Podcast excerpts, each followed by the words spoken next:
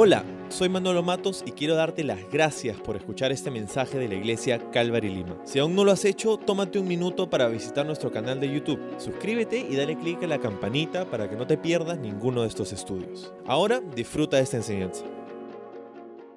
Bueno, estamos en Primera de Corintios y vamos a el capítulo 9, donde Dios nos ha, nos ha dado una serie de, de instrucciones allí de exhortaciones como iglesia. Ah, ya para estas alturas seguramente sabes que Primera de Corintios es una carta que ha sido escrita por el apóstol Pablo. Es una carta que fue escrita para la iglesia en la ciudad de Corinto. Ah, y también quizá recuerdas que hemos dividido en dos partes nuestro estudio de Primera de Corintios. El bosquejo tiene dos partes muy sencillas de recordar. Los primeros siete capítulos tienen que ver con los problemas que Pablo había oído. Los últimos capítulos del 8 hasta el final tienen que ver con las preguntas que Pablo había leído. Entonces, hemos llegado aquí a esta segunda sección el capítulo 9. Ahora, la semana pasada estábamos viendo el capítulo anterior y, estábamos hablando acerca de, bueno, Pablo estaba hablando acerca de las carnes y lo que ha sido sacrificado a los ídolos. Y en el capítulo anterior estaba hablando acerca del matrimonio, ¿verdad? estas preguntas en el capítulo 7, capítulo 8. este capítulo parece ser una, como una interrupción a lo que hemos venido viendo, porque el capítulo 8 habla acerca de, los sacrificados de los ídolos y el capítulo 10 habla acerca de los sacrificados de los ídolos, pero el capítulo 9 está en medio de los dos y pareciera una interrupción en la narrativa, pero no lo es.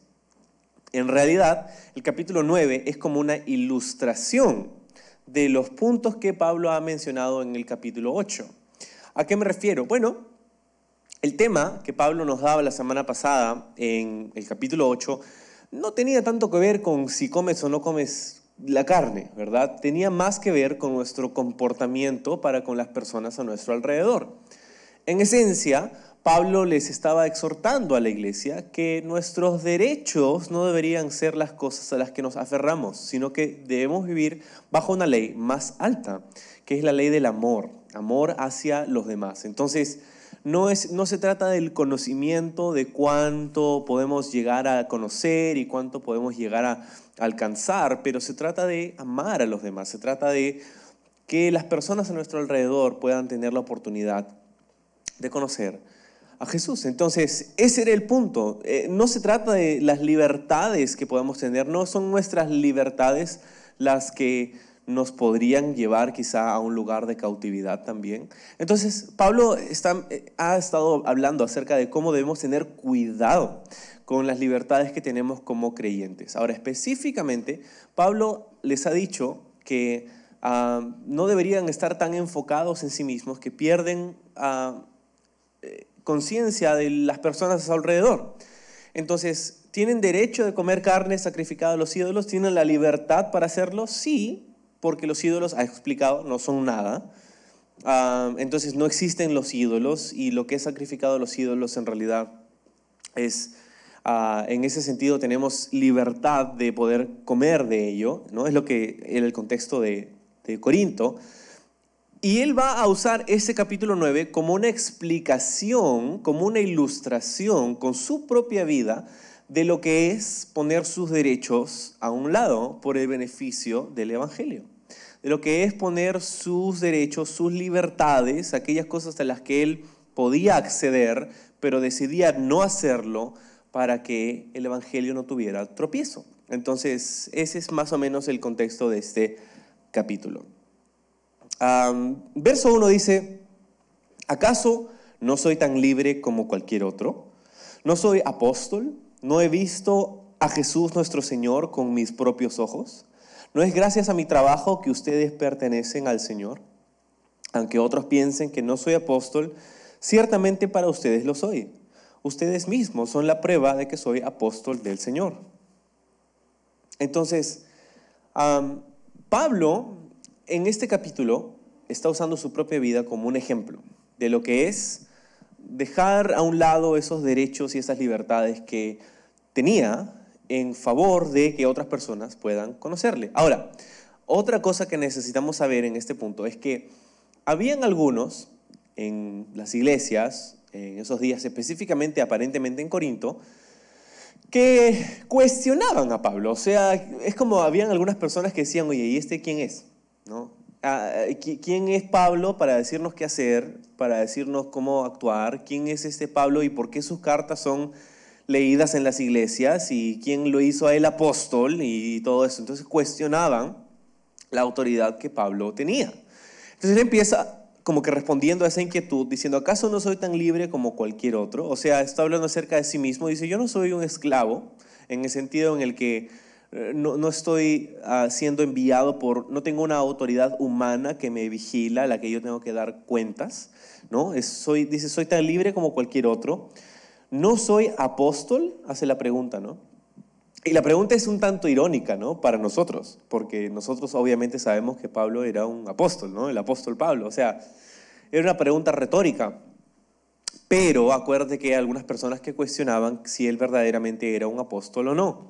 Y la siguiente pregunta dice, ¿no he visto a Jesús, nuestro Señor, con mis propios ojos?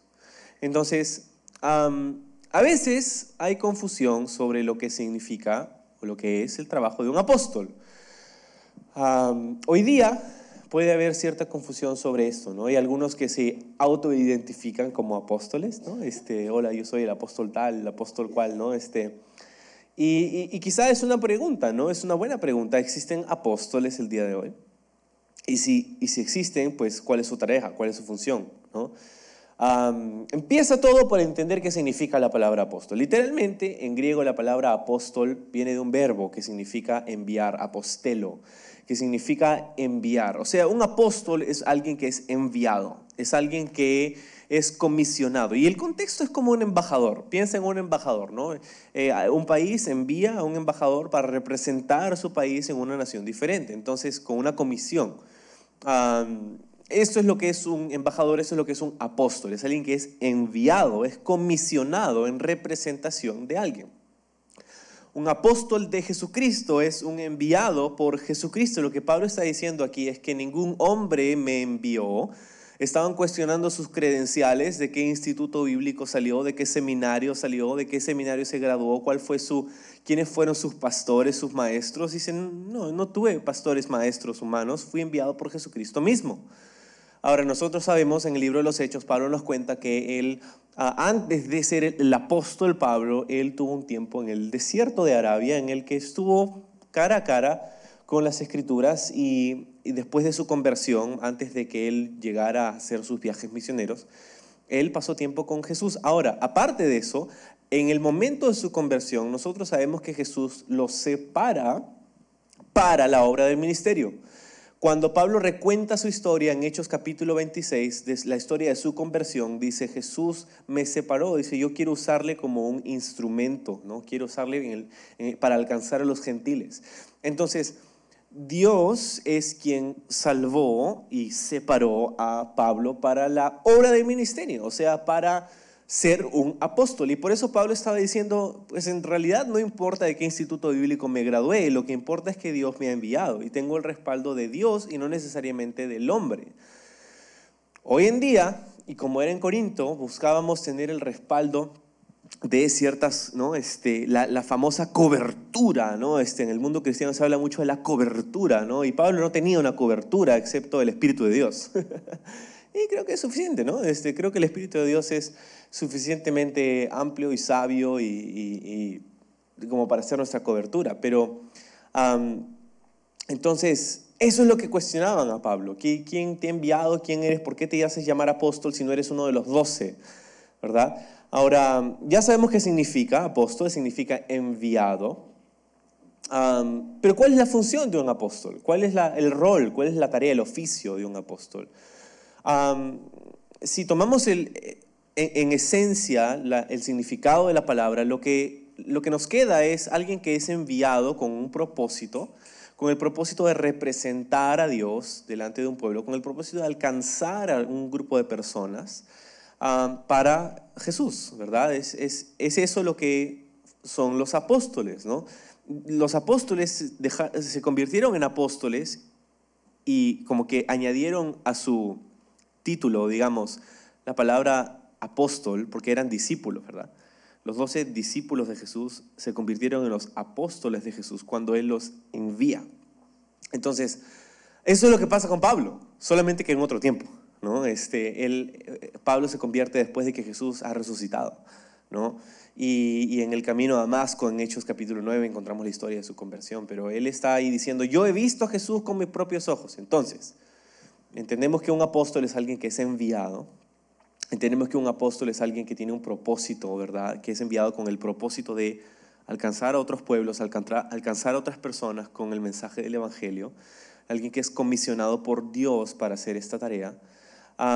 Y también uh, hay otro requisito para ser un apóstol de Jesucristo. Dice ahí en el verso 1, no he visto a Jesús nuestro Señor con mis propios ojos. En el libro de los Hechos, uno de los requerimientos para ser considerado un apóstol de Jesucristo, entre otras cosas, es que hayas podido ver a Jesús con tus propios ojos, es que hayas podido ser un testigo ocular de primera mano de las cosas que Jesús hizo y dijo. Entonces, bajo ese criterio solamente, ¿podrían haber apóstoles el día de hoy? No, ¿verdad? Porque pues ninguno de nosotros puede decir eso. Ninguno de nosotros, por más espirituales que aparentemos, no podemos decir que hemos visto con nuestros ojos lo que Jesús hizo hace dos mil años, ¿verdad? Entonces, ¿hay apóstoles como Pablo y los doce hoy? No, no hay. Pero ¿existe el oficio del apóstol? Claro que sí, porque cuando encontramos en Efesios capítulo 4, donde habla acerca de los dones que Dios ha dado a la iglesia, dice existen profetas, evangelistas, pastores, maestros y apóstoles en la iglesia de Dios. Entonces, nosotros eh, en Calvary Lima, en Calvary Chapel, no usamos esta palabra apóstol, porque creemos que esta palabra está reservada para esas personas que vieron a Jesús con sus propios ojos hace dos mil años. pero sí creemos en el oficio, en el rol del apóstol. Y hoy día quizá lo llamamos con un nombre diferente, le llamamos hoy misionero. Es una persona que va, es enviada, es comisionada por Dios, es evidente el llamado en su vida y va, sale de su lugar y, va a, a predicar el Evangelio a otros grupos, misioneros, son, esas personas son los pioneros de obras, son las personas que empiezan iglesias, ¿verdad? Plantan iglesias. Entonces, hoy día los llamamos plantadores de iglesias, los llamamos misioneros, más no los llamamos apóstol, a pesar de que cumplen el rol de un apóstol, son enviados para alcanzar otras personas para Jesús. Y de hecho, eso es lo que cada uno de nosotros es llamado a hacer.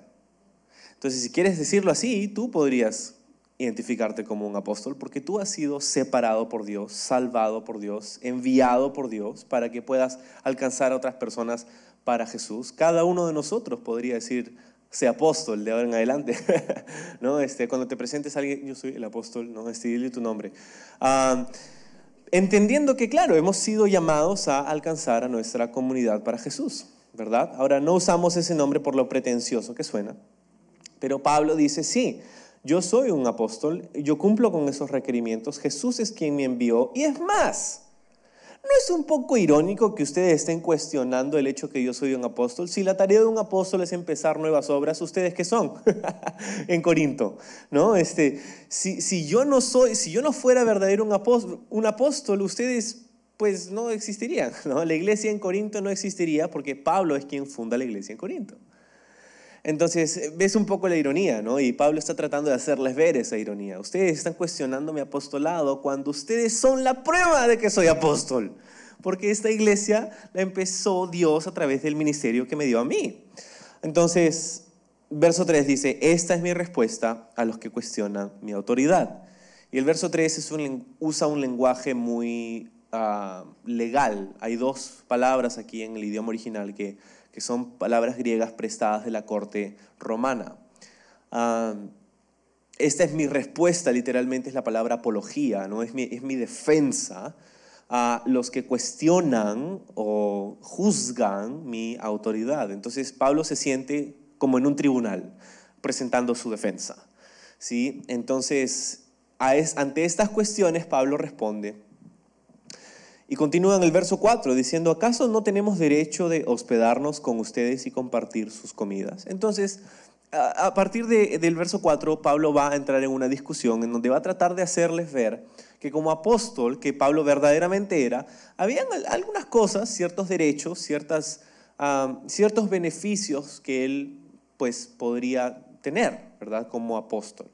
Entonces menciona, por ejemplo, en el verso 4, no tenemos derecho de hospedarnos con ustedes y compartir sus comidas. ¿no? Y está hablando acerca de el apoyo económico que la iglesia le brindaría a personas como Pablo. ¿sí? Verso 5, no tenemos derecho a llevar con nosotros a una esposa creyente, como lo hacen los demás apóstoles y los hermanos del Señor, y como lo hace Pedro. O Bernabé y yo somos los únicos que tenemos que trabajar para sostenernos. Entonces Pablo utiliza una serie de preguntas para hacerles ver em, su punto. Entonces dice en el verso 5 que hemos leído, ellos tenían derecho a llevar una esposa creyente, como hacen los demás apóstoles. ¿Qué nos deja ver esto? Que aparentemente los demás apóstoles, Pedro, Pedro incluido ahí, tenían esposas. Lo que va un poco a, a chocar con nuestro entendimiento de lo que fue Pedro, por ejemplo, ¿no? La Iglesia Católica eh, enseña que Pedro fue el primer papa, ¿no? Y que habla del celibato, del papado y todo. Y bueno, Pedro, si es que fue el primer papa, tuvo esposa. lo que va un poco en contra de lo que hemos crecido conociendo, ¿no? O pensando que sabíamos. Pero Pablo dice, no, no, Pedro tenía una esposa. Es más, los evangelios dicen que una vez Jesús fue a la casa de Pedro y sanó a su suegra. Entonces, más claro que eso, mm, no sé si está. ¿no? Entonces, tenían esposas los otros apóstoles, ¿verdad? Ahora, nosotros hemos leído en el capítulo 7 que Pablo estaba soltero en ese tiempo. Pero dice, yo tengo derecho, tengo el derecho de tener una esposa. Sí, claro que sí.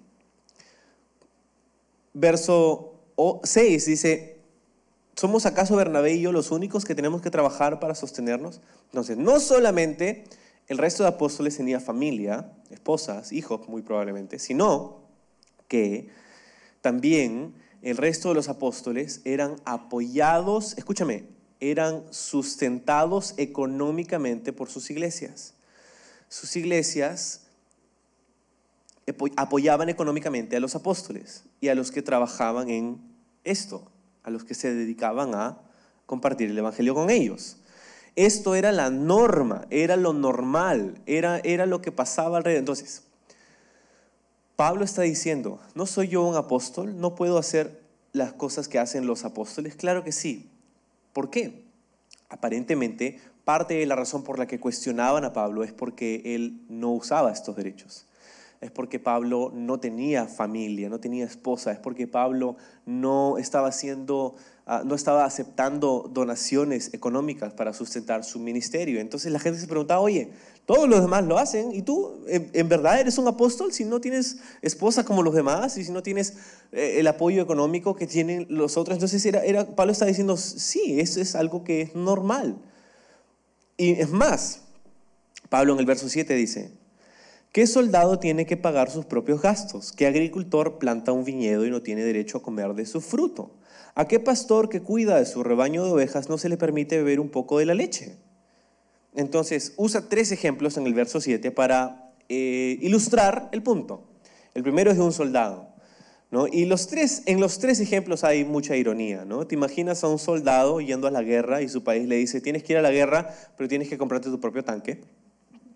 Tienes que traer tu propio helicóptero, tus propias municiones y tu, propio, tu propia armadura, tu propio eh, uniforme. Sería muy irónico, ¿verdad? Sería muy irónico que un soldado sea llamado a la guerra y tenga que cubrir sus propios gastos. Esto no sucede, ¿verdad? Si son soldados enlistados en el ejército, es el país de dicho ejército que contribuye para el sustento de sus soldados que están peleando por la seguridad y la libertad de ese país. Entonces, ese es el primer ejemplo. El segundo ejemplo dice es un agricultor es irónico que un agricultor pase todo el día en el campo sembrando, cortando, abonando, podando, segando, recogiendo y un día que tiene hambre no pueda pasar para coger un par de uvas y ponérselas en la boca. O sea, no, tiene sentido, ¿verdad? Es obvio que una persona que pasa todo el día en el campo tiene derecho de comer de esas uvas si tiene hambre, ¿no? Este, no, no hay problema, ¿verdad? Es lo que pasaba. El tercer ejemplo, muy similar, habla de un pastor una persona que cuida un rebaño, ¿verdad? Y, dice, si, tiene sed o si está eh, sacando leche de cabras o vacas, ¿no? ¿no tiene derecho a tomar un poco de esa leche? Claro que sí, ¿verdad? Entonces, estos tres ejemplos revelan la ironía de lo que los corintios estaban tratando de plantearle a Pablo. ¿verdad? Tú no eres un apóstol verdaderamente y tú no estás recibiendo nuestro apoyo y y, entonces, ¿qué, ¿qué, está sucediendo? Y Pablo ilustra con esto dice, no, claro que sí, es normal, es el plan de Dios que las iglesias apoyen económicamente a sus siervos, a las personas, a sus ministros, a las personas que están sirviendo, trabajando a tiempo completo para la obra del ministerio. Es el plan de Dios esto. Y Pablo se anticipa el cuestionamiento que muchos de ustedes tienen ahora ¿no? Este, ¿En serio? Esto es, mm, no sé, ah, me parece medio extraño todo esto. ¿No? Pablo dice en el verso 8, expreso meramente una opinión humana, o sea, estoy diciendo yo esto porque me lo he inventado, o dice la ley lo mismo, y la ley está hablando de la ley de Moisés. Porque la ley de Moisés dice, en el verso 9, no le pongas bozal al buey, que, al buey para impedirle que coma mientras trilla el grano. ¿Acaso pensaba Dios únicamente en bueyes cuando dijo esto? ¿No nos hablaba a nosotros en realidad? Claro que sí, se escribió para nosotros, a fin de que tanto el que ara como el que trilla el grano puedan esperar una porción de la cosecha. Entonces, Pablo está usando estas tres, uh, estas tres ilustraciones, ¿verdad? Para describir el plan de Dios para sustentar a aquellos que se dedican a servirle a Él a tiempo completo en el templo en Israel sucedía lo mismo, ¿verdad? Y Pablo va a mencionar eso más, más rato. Los sacerdotes, los levitas, ellos comían de los sacrificios que el pueblo traía y presentaba a Dios, ¿verdad? Entonces eso era lo que ocurría. Ahora, antes de ir a, lo que acabamos de leer, me gustaría tocar un, un punto importante y es que en, estas tres, en estos tres ejemplos, en estas tres ilustraciones, hay también tres imágenes de lo que es servir a Dios. Ya que estamos hablando acerca de tener algún tipo de compensación económica por servir a Dios, deberíamos preguntarnos, bueno, ¿qué cosa es ese servicio a Dios y cómo se ve ese servicio a Dios? ¿verdad? Y Pablo usa estas tres imágenes que nos hablan muy claro acerca de cuál es la tarea del ministro, cuál es la tarea del siervo de Dios, cuál es la tarea de la persona que se dedica a hacer esto, ¿verdad? A, compartir las buenas nuevas. y la primera imagen y creo que no es por casualidad, Pablo escoge hablar acerca de un soldado. ¿Por qué? Porque eh, el ministerio no es un parque de juegos. El ministerio es una zona de guerra. como creyentes debemos recordar que estamos en una guerra espiritual y que tenemos un enemigo que quiere a toda costa distraerte para que no hagas lo que Dios tiene planeado para ti. Tienes un enemigo que quiere disuadirte, que quiere que tú desistas de la tarea que Dios te ha encomendado. Es una guerra espiritual y estoy seguro que más de uno lo ha experimentado. Cuando esos momentos en los que dices yo quiero servir a Dios, quiero poner a Dios como una prioridad ahora en adelante, quiero poner a Dios primero, quiero darle más de mi tiempo, quiero ser más consistente en mis tiempos devocionales, quiero darle mi tiempo para servir a Dios en la iglesia, quiero ah, ordenar mis finanzas para poder dar en mis ofrendas, en mis diezmos. Quiero, entonces, esos momentos de decisión, de determinación, son justamente los momentos donde más oposición hay. ¿no? En los momentos en los que estás queriendo poner a Dios primero, estás intentando caminar sin distraerte, estás, estás tratando y, son justamente esos los momentos en los que el enemigo ataca peor. Entonces, tenemos que saber que estamos enlistados en una guerra. Como siervos de Dios, estamos en una guerra, una batalla espiritual. Y Pablo lo dice muy bien en el libro de Efesios capítulo 6. Dice, nosotros no peleamos contra carne ni sangre, nuestra guerra no es contra la persona que está sentada a nuestro costado, la guerra es contra Satanás. Tienes un enemigo espiritual que desea destruirte y va a hacer lo que sea para que tú no cumplas con el propósito que tiene para ti. Ahora, Satanás sabe que él no puede hacer nada para cambiar tu destino eterno, porque eso está sellado y definitivamente saldado en el sacrificio de Jesús. Pero sí puede hacer que vivas una vida sin propósito. Sí puede hacer que vivas una vida para ti y solo para ti. Sí puede poner tantas cosas en tu agenda que tú dices, ah, bueno, no tengo tiempo para servir a Dios, ah, no tengo tiempo para ir a la iglesia, ah, no tengo tiempo para leer la Biblia. Sí puede hacer cosas para que tú dejes de compartir con otras personas y otras personas sean salvas. Entonces, Él no puede hacer nada porque tú dejes de ir al cielo, pero sí puede hacer algo, eh, y de hecho lo hace, para que tú dejes de ser efectivo en la tierra. Y lo que Pablo está diciendo es que tenemos que esperar esos ataques. Ser creyente, ser cristiano, es muchas veces el camino más difícil, porque estamos yendo en contra de la corriente. Entonces, es una guerra. Me encanta, estuve en una conferencia de pastores hace algunas semanas y uno de los conferencistas decía, ah, tú tienes que saber, pastor, que estás en una guerra. Y tienes que esperar conflicto, y tienes que esperar oposición, y tienes que esperar que estas cosas sucedan porque estás en una guerra. Más bien preocúpate si no sucede. Es como el, la persona en el, en el, equipo que nunca es marcada porque nunca tiene la pelota, ¿verdad? Eh, preocúpate, ¿no? En ese caso. Pero decía, el conferencista decía, mi, mi hermano es, es un boxeador. ¿Y sabes lo que él hace para ganarse la vida? Le parten la cara todas las semanas. o sea, ese es su trabajo, esa es su tarea. Él sabe que esa es su tarea. Él sabe que va a ir, se va a poner guantes, va a dar un par de puñetes y va a recibir un par de puñetes. Él sabe que eso es lo que viene con el trabajo. Entonces nosotros debemos saber que eso es lo que viene con el trabajo también. Es parte de caminar con el Señor, experimentar oposición, experimentar estas cosas que son parte de esta guerra espiritual en la que vivimos.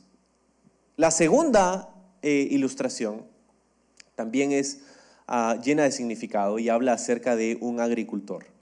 No solamente estamos en una guerra espiritual y debemos esperar esos ataques y estar preparados lo más posible para ello, pero también el trabajo del ministerio, el trabajo del ministro, la persona que sirve a Dios, es como un agricultor.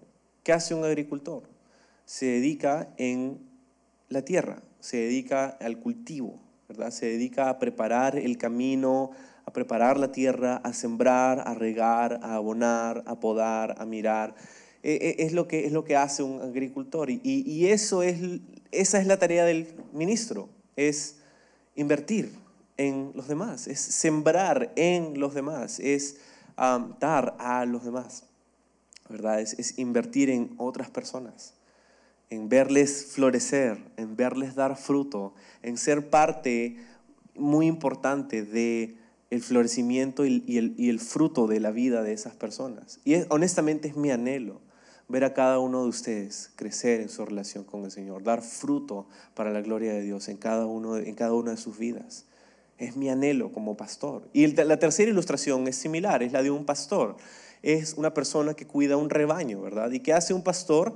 Bueno, tiene que saber dónde está el alimento, tiene que saber guiar a su rebaño para encontrar el alimento, tiene que proteger a su rebaño de los depredadores y de los ataques, ¿verdad? Y tiene que guiar a su rebaño hacia los lugares donde ve conveniente. Entonces, esa es la tarea de un, de un pastor, ¿no? Es de, de, poder alimentar a su rebaño, ¿verdad? Y lo que estamos haciendo ahora, estamos siendo alimentados con la palabra de Dios, ¿no? Y yo, o sea, nunca quiero pretender tener alimento más nutritivo que la palabra de Dios.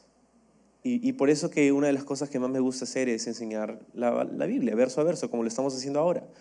Porque creo que no hay alimento más nutritivo que la palabra de Dios. Entonces eso es lo que estamos haciendo, es, es dar el consejo de la palabra de Dios, es cuidar, es proteger a través de las enseñanzas donde miramos que Dios nos dice, sabes que hay un peligro por aquí, ten cuidado con esto, ten cuidado con lo otro.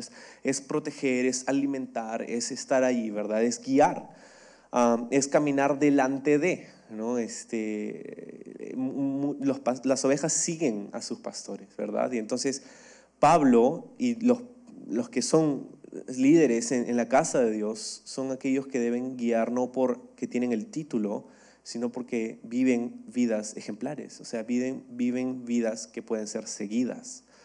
Y, ese es mi anhelo también, ¿no? Y yo tengo muchas fallas y tengo muchos defectos y, y, muchas cosas y muchas áreas en las que crecer, pero mi anhelo es poder vivir de tal manera que puedo ser un ejemplo a seguir y no a evitar. Es por la gracia de Dios lo que quiero en mi vida. ¿No? Entonces, tres, tres analogías, tres ejemplos muy importantes sobre lo que es el trabajo de un siervo de Dios. Ahora, ha hablado acerca del Antiguo Testamento.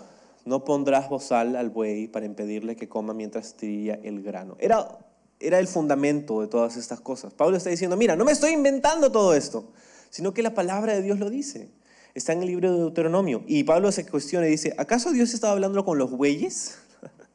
Un comentarista decía, bueno, los bueyes no saben leer, así que Dios no estaba hablando acerca de los bueyes solamente, ¿no? Ah, sino que estaba hablándonos a nosotros. Esto Pablo está diciendo es una sombra de lo que estamos viviendo ahora. ¿Qué pasaba? Que en los campos de trigo, la manera en cómo procesaban el trigo, ¿verdad? Crece y con, con esa hoz, ese gancho, ¿no? Van cortando el trigo y lo van poniendo en unos, unos sacos y lo van llevando, pero lo procesaban antes de venderlo, ¿verdad? Tenían que separar la hoja de la semilla, ¿verdad? Tenían que separar la cáscara del trigo de la semilla del trigo. Entonces, tomaban estos atos de trigo y los ponían en un llano, en un campo, en un campo plano. Y luego tomaban una plancha de madera y le ponían ciertas cosas filudas como pedazos de hueso o metal, ¿no? este, cosas puntiagudas por debajo y parecía un cepillo enorme, boca abajo. Ese cepillo lo ponían en el suelo donde estaba el trigo y lo ataban con unas sogas al yugo de un buey. El buey caminaba por el trigo y el cepillo restregaba el trigo con ese pillo y esa fricción hacía que se separara la hoja de la semilla. Esa era la primera parte del proceso. Y eso es lo que está en referencia aquí, ¿verdad? Eso es lo que pasaba. Entonces, la ley que Dios dio sobre el buey era, mira, si tienes un animal trabajando para ti, no le pongas bozal si está trillando en el campo, es lo que se llamaba trillar, ¿verdad? Está trillando en el campo, está haciendo esto, porque si tiene hambre, déjalo que coma un poco, o sea, no seas cruel, ¿verdad? Eso es lo que estaba diciendo Dios, era una ley de protección para los animales. y Pablo dice que bueno, pero ¿Dios acaso estaba tan preocupado por los animales o es que Dios tenía algo más en mente? Y sí, es una sombra de lo que pasaba en esos momentos y lo que pasa ahora, ¿verdad? Si tienes personas que se dedican a trabajar en el campo de Dios, no deberíamos proveer para sus necesidades, dice como el buey, si un buey, si Dios se preocupa por un buey, ¿no crees que Dios se preocupa por sus hijos, por sus siervos, aquellos que les sirven? Entonces, Pablo está diciendo, no, Dios dijo esto por nosotros. Dice el verso 11, ya que hemos plantado la semilla espiritual entre ustedes, no tenemos derecho a cosechar el alimento y la bebida material. Si ustedes sostienen a otros que les predican, ¿no deberíamos tener nosotros a un mayor derecho a que nos sostengan? Entonces, Pablo está tomando el principio y los ejemplos y el fundamento bíblico del Antiguo Testamento y está diciendo, sí, esto es lo que Dios desea. Dios desea que las iglesias apoyen, sustenten económicamente a sus pastores, a, sus, a los ministros. Eso es lo que es el plan de Dios, ¿verdad? Eso es lo que Dios desea. Ahora, debería hacer una aclaración, porque esto no quiere decir que no hay lugar para la transparencia en el uso y la administración de estos recursos tú de repente te puedes preguntar, oye, ¿y a dónde, a dónde se van este, esos diezmos y ofrendas, esas, ese dinero que damos a la iglesia? ¿A dónde, ¿A dónde va ese dinero? Y creo que es importante que tengamos esa, que sepamos manejar eso con transparencia, porque han habido muchos abusos a lo largo de la historia de la iglesia, tanto siglos atrás como años atrás, y, es, es triste. Y creo que es una de las cosas más ah, que impactan más negativamente el progreso de la iglesia y el avance del evangelio. Es cuando los siervos de Dios no manejan y administran los recursos de Dios de una manera transparente ah, y honesta. ¿Sí? porque es una de las críticas más grandes que el mundo no creyente tiene para los creyentes. entonces creo que hay necesidad de, de, manejarlo con transparencia. Y e, en, ese, en, ese misma, en esa misma línea de pensamiento, debería saber, nuestra iglesia tiene una mesa directiva, tiene, un, tiene una contabilidad interna y externa, y cada mes se presentan reportes ante la SUNAD y, y, hacemos todo esto porque tenemos que hacerlo, no, no lo vemos como algo que tenemos que hacer en ese sentido, pero queremos hacerlo porque queremos tener un, un, manejo y una administración transparente de los recursos. ¿Y a dónde se van esos recursos? Bueno, uh, se van a cosas como pagar este sitio, pagar el alquiler de, de, de, este, de estas reuniones. Se van para eh, comprar las cosas necesarias para los alcances, para los eventos, para las cosas que se van haciendo para alcanzar a otras personas, ¿verdad? Se, se van a dar remuneraciones a las personas que trabajan a tiempo completo para la iglesia. A, ese tipo de cosas se van los diezmos y ofrendas de la iglesia, de esta iglesia. Ahora, mi anhelo, no creo que, que, sea solamente el poder, el plan de Dios, el cubrir las necesidades de la iglesia económicas, pero mi anhelo es que podamos mirar hacia el futuro y que podamos mirar con anhelo y expectativa lo que Dios quiere hacer en el futuro. ¿Cuánto me gustaría poder ah, ser una iglesia que Dios use en, el futuro para plantar nuevas iglesias, para enviar nuevas misiones, para empezar nuevas cosas, para eh, alcanzar a nuestra ciudad, ¿verdad? ¿Cuántos millones de personas están perdidas en nuestra ciudad? ¿Cuántas personas afuera de nuestra ciudad? Entonces, hay cosas que Dios está poniendo en mi corazón, en mi mente y están ahí, ahí, ahí, ¿no? Este, y, anhelo eso, anhelo, anhelo en el futuro, ¿no? Este, poder tener la capacidad de, alcanzar a más personas. Pero creo que ese es el, el, plan. Entonces, Pablo va a ser muy cuidadoso de decirle, sabes que yo no estoy diciendo esto porque necesito su dinero, ¿no? Nunca lo he necesitado en ese sentido no estoy diciéndoles esto porque quiero que ahora den, ¿no? Este, Pablo va a decir esto muy claramente. No es la razón por la que estaba diciendo esas cosas, Pablo dice, ¿no? y lo mismo, lo mismo podría decirte yo esta mañana, ¿no? Este, no estamos hablando de estas cosas porque, ay, sí, ¿sabes qué? No vamos a poder pagar el alquiler este mes, ¿no? Como, ¿sabes? Dios no necesita tu dinero, Dios no necesita nada de ti, de hecho. Ah, por eso se llama Dios. pero con eso Dios nos da el, enorme privilegio de poder ser parte de lo que Él está haciendo y, de poder ah, alcanzar a otras personas a través de los esfuerzos que muchos hacen. El éxito de la iglesia no está en el talento de, unos pocos, dijo un pastor, sino en el sacrificio de muchos. Y, el éxito no está en que tengas un par de personas talentosas que hacen la obra, sino en el sacrificio de muchas personas para impulsar la visión que Dios nos ha dado. Entonces, es importante tener una conversación honesta sobre estas cosas, como Pablo está mencionando aquí. en el verso 12 que leíamos dice, si ustedes apoyan a otros que, que les predican, ¿no deberíamos tener nosotros aún mayor derecho que ellos? O sea, aparentemente la iglesia en Corinto sí apoyaba económicamente a otros pastores, a otros predicadores, ¿no? Pero Pablo dice, en la mitad del verso 12. Pero nunca nos hemos valido de ese derecho. Preferiríamos soportar cualquier cosa antes que ser un obstáculo a la buena noticia acerca de Cristo. Entonces, Pablo dice, sí, todo eso es cierto, es el plan de Dios. Dios quiere que la iglesia apoye económicamente a sus siervos, a sus ministros. Pero, dice, yo nunca he usado ese derecho para con ustedes. Ahora, no, te, no lo malinterpretes. No quiere decir que Pablo nunca fue apoyado económicamente para el ministerio. Claro que sí.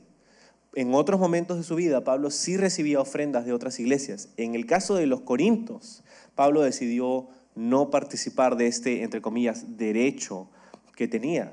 ¿Por qué? Porque no quería que ellos pongan eso como una excusa para criticar y juzgar su ministerio. Entonces Pablo estaba, me encanta, porque Pablo era muy sabio en ese sentido, Dios le había dado mucha sabiduría para saber cómo comportarse con los diferentes grupos de personas, con el fin de no agradar a la gente, sino de que las personas puedan conocer a Jesús. ¿Sí? Y ese es el punto, vamos a leerlo. verso 13. ¿No se dan cuenta de que los que trabajan en el templo obtienen sus alimentos de las ofrendas que se llevan al templo? Y los que sirven en el altar reciben una porción de lo que se ofrece como sacrificio.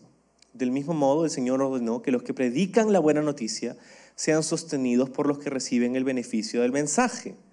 ¿Sí? Entonces, ese es el principio que Pablo está, está como que martillando, ¿no? trayendo a casa una vez más. Es Dios quien ordenó esto, ¿verdad? Sin embargo, dice el verso 15, yo jamás me he valido de ninguno de esos derechos. Y no escribo esto para sugerir que es mi deseo comenzar a hacerlo ahora. De hecho, preferiría morir, dice Pablo, antes que perder mi derecho a jactarme de predicar sin cobrar. Entonces, Pablo podía jactarse el hecho de que él iba no porque iba a recibir una ofrenda, sino que iba porque tenía algo que darles. Sí, y, eso es muy chévere, ¿no? Este, Pablo era un, uno de esos pastores itinerantes, ¿no? Que eran invitados a diferentes iglesias en sus viajes misioneros y predicaba y todo. Y era como, no era de los que decía, ¿sabes qué? Ya, este, quiero ir, voy a predicar a tu iglesia, pero tienes que ponerme un hotel cinco estrellas. Ah, tengo que tomar agua todo el tiempo y eh, comer comida vegana, ¿no? o sea, no, era, no era esto, sino que Pablo iba no, no por lo que iba a recibir, sino por lo que él tenía para dar. Me, me encanta eso. Pablo decía, yo tengo eso, puedo jactarme en eso. Sin embargo, Pablo es como que atrapa sus propias palabras y dice en el verso 16, predicar la buena noticia no es algo de lo que pueda jactarme. Estoy obligado por Dios a hacerlo. Qué terrible sería para mí si no predicara la buena noticia. Dice, si lo hiciera por mi propia iniciativa, merecería que me paguen. Pero no tengo opción, porque Dios me ha encomendado ese deber sagrado. Entonces Pablo está diciendo, mira, si me pagan o no me pagan por hacer lo que estoy haciendo, eso no cambiaría lo que estoy haciendo. No lo hago porque me paguen, lo hago porque Dios me ha dado ese, ese llamado. Ay de mí, dice, ¿no? O sea, ¿qué sería de mí si no, si no, si no hiciera esto? Me hace acordar mucho las palabras del profeta Jeremías en el Antiguo Testamento. Jeremías, ah, algunos lo llaman el profeta llorón, porque sufrió mucho en realidad. Sufrió mucho por causa de los mensajes que Dios le daba y que predicaba a la gente. La gente lo juzgaba, lo ponía en prisión, lo azotaba. Hasta que llegó un punto en el que Jeremías dijo, ¿sabes qué? Ya me harté. Esto es ser profeta, ya me estoy hasta acá con eso ser profeta. Así que digo, ¿sabes qué? Hasta ahora búscate a otro para poder hablar, ¿no?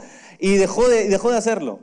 Pero después de un tiempo, Jeremías escribe y dice, cuando yo callé, mis huesos dentro de mí quemaban. No pude contener, no pude evitar compartir esto. Es, algo que no, no puedo evitar. y es un principio interesante, ¿no? ¿Cómo sabes si, si estás llamado al, ministerio? ¿Cómo sabes si estás llamado a, servir en esa capacidad? Todos somos llamados a servir, pero en esa capacidad. Ah, un predicador se llama Charles Spurgeon de hace un par de siglos, decía a sus discípulos, si tú puedes hacer cualquier otra cosa, hazlo. En otras palabras, si tú puedes vivir contigo mismo, dedicándote a cualquier otra cosa que no sea servir a Dios en el ministerio, entonces hazlo. Pero si no, ¿verdad? Si, si, no puedes evitarlo, si tus huesos dentro, delante de ti, ah, dentro de ti queman al, callar, si no puedes evitar hablar, no puedes callarte la boca, entonces ahí hay algo que Dios está haciendo. ¿no? Ah, y, yo califico, ¿no? ¿no? puedo callarme la boca a veces. ¿no? Entonces, este... No puedo jactarme de predicar el Evangelio porque es algo que Dios me ha llamado a hacer, dice Pablo. No, lo hago porque tenga una remuneración. Si no la tuviera, igual lo, haría, dice Pablo, porque de hecho eso es lo que estaba pasando. Ellos no le estaban dando una remuneración y él estaba predicándoles. entonces, dice el verso 18, ¿cuál es mi paga? es la oportunidad de predicar la buena noticia sin cobrarle a nadie. Por esa razón nunca reclamo mis derechos cuando predico la buena noticia. A pesar de que soy un hombre libre y sin amo, me he hecho esclavo de todos para llevar a muchos a Cristo.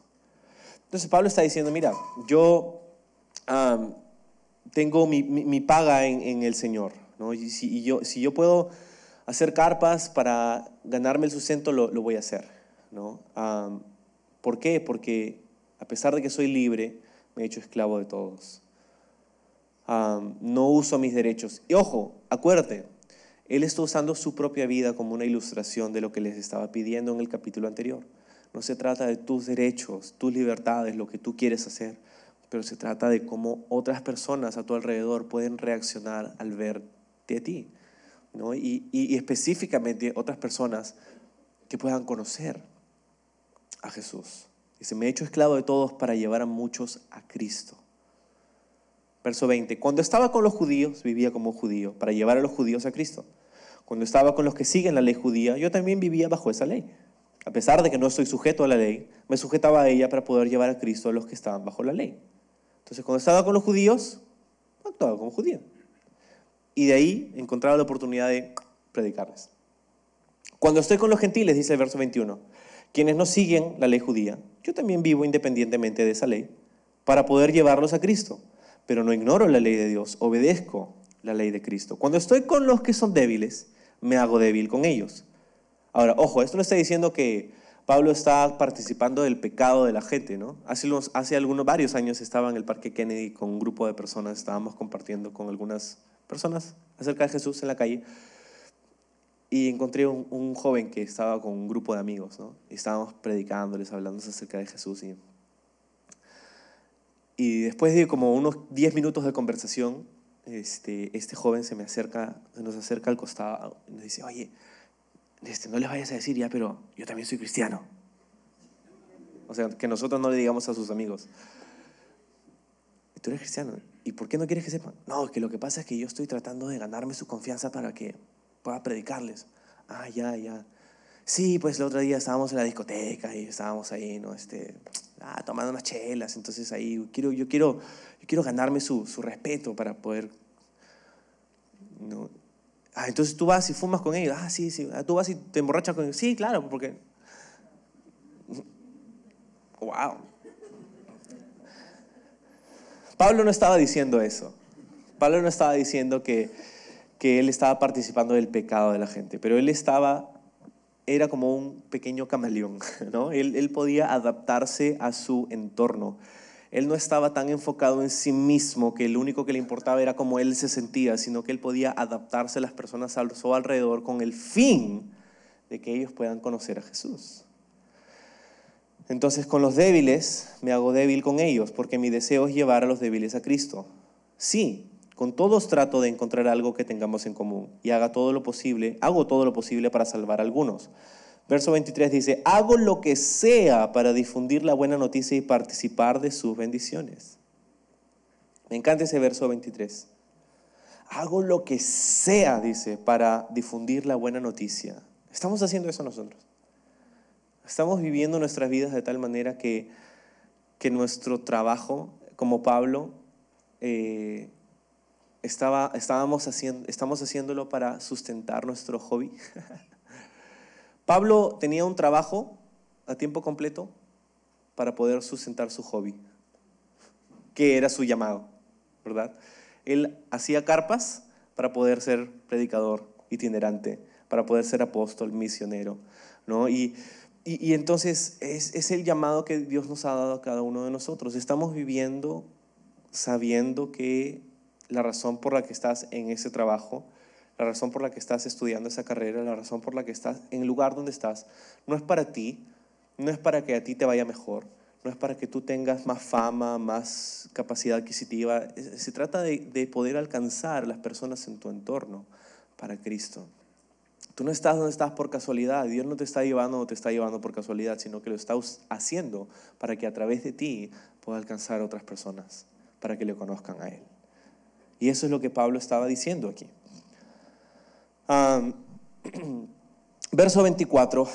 ¿No se dan cuenta que en una carrera todos corren, pero solo una persona se lleva el premio.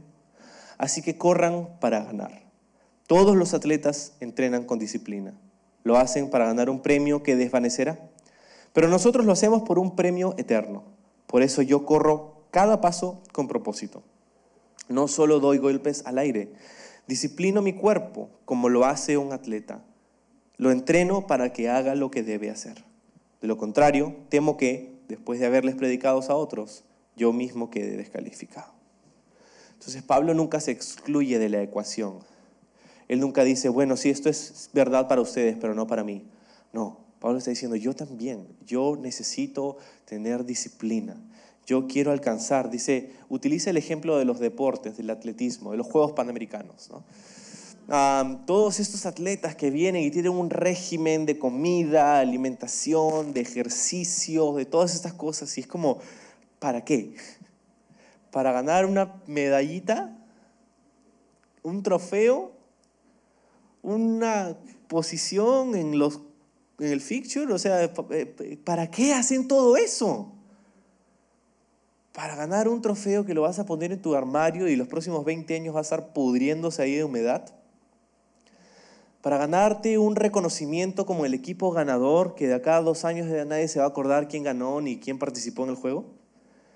Entonces Pablo está diciendo, mira, los atletas trabajan con disciplina y lo hacen por un premio que se desvanecerá, dice. Pero nosotros, lo hacemos por un premio eterno. Entonces, tienes que saber esto. Tu vida es una oportunidad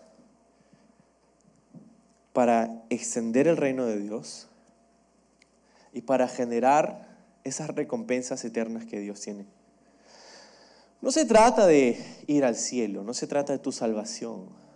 Tu salvación está garantizada por el sacrificio de Jesús en la cruz. No se trata de tu ticket de ingreso al cielo, eso ya fue pagado por la sangre de Cristo. Pero se trata de lo que te va a esperar cuando llegues. Se trata de lo que vas a encontrar cuando pases por esas puertas. Cada recompensa, cada tarea, cada asignación que Dios tenga para nosotros en la eternidad la magnitud de ellas, la magnitud de esa recompensa, la magnitud de esa tarea, la magnitud de esa corona, va a depender de tu fidelidad y tu servicio y tu compromiso con Dios hoy.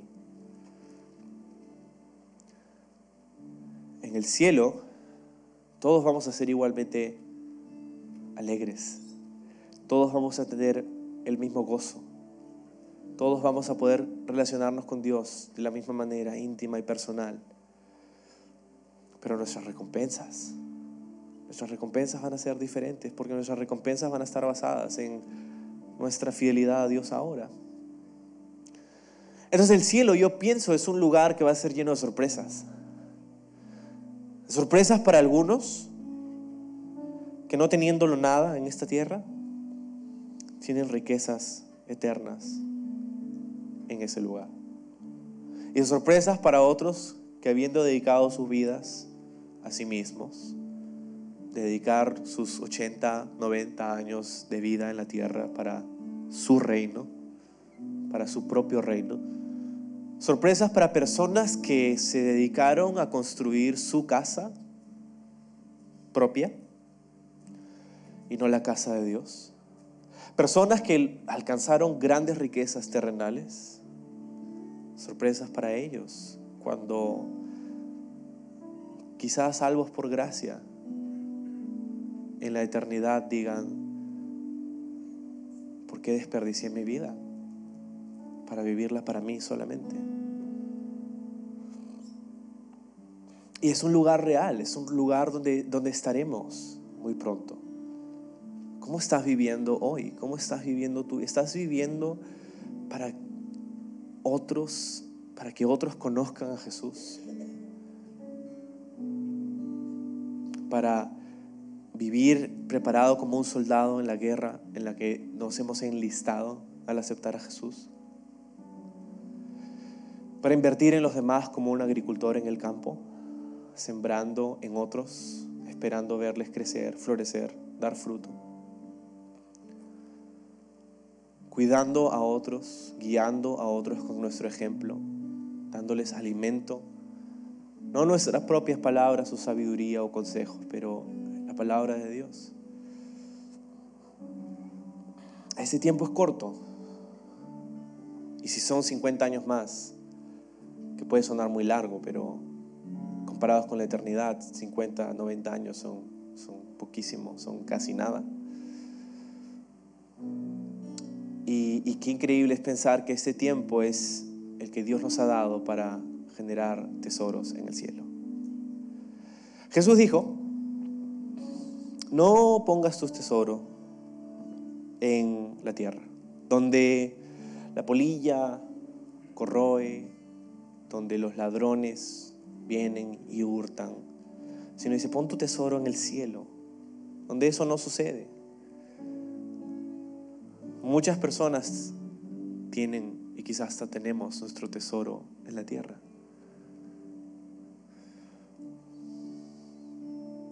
Pero la Biblia nos enseña que nuestro tesoro debe estar en el cielo, donde nada te lo puede quitar, donde nada puede ocurrir que te haga partir de ese tesoro en el cielo. Cada cosa que tú haces, cada sacrificio, cada servicio que prestas a Dios, cada, cada acto de obediencia, cada paso de fe, cada ofrenda, cada don, cada talento empleado para su gloria. Dios no la pasa por alto. Y dices, ahora no sé si lo veo porque estoy, le he dado mi vida a Cristo y estoy haciendo todo esto, pero no, no veo ahora sus recompensas. Qué bueno, Qué bueno que no veas sus recompensas ahora, porque eso significa que las vas a ver por la eternidad. Entonces, emplea, usa esta vida para la gloria de Dios. Pues solo tienes una, pero tienes una increíble oportunidad de poder generar esos tesoros en el cielo y que otras personas a través de tu vida puedan conocerle.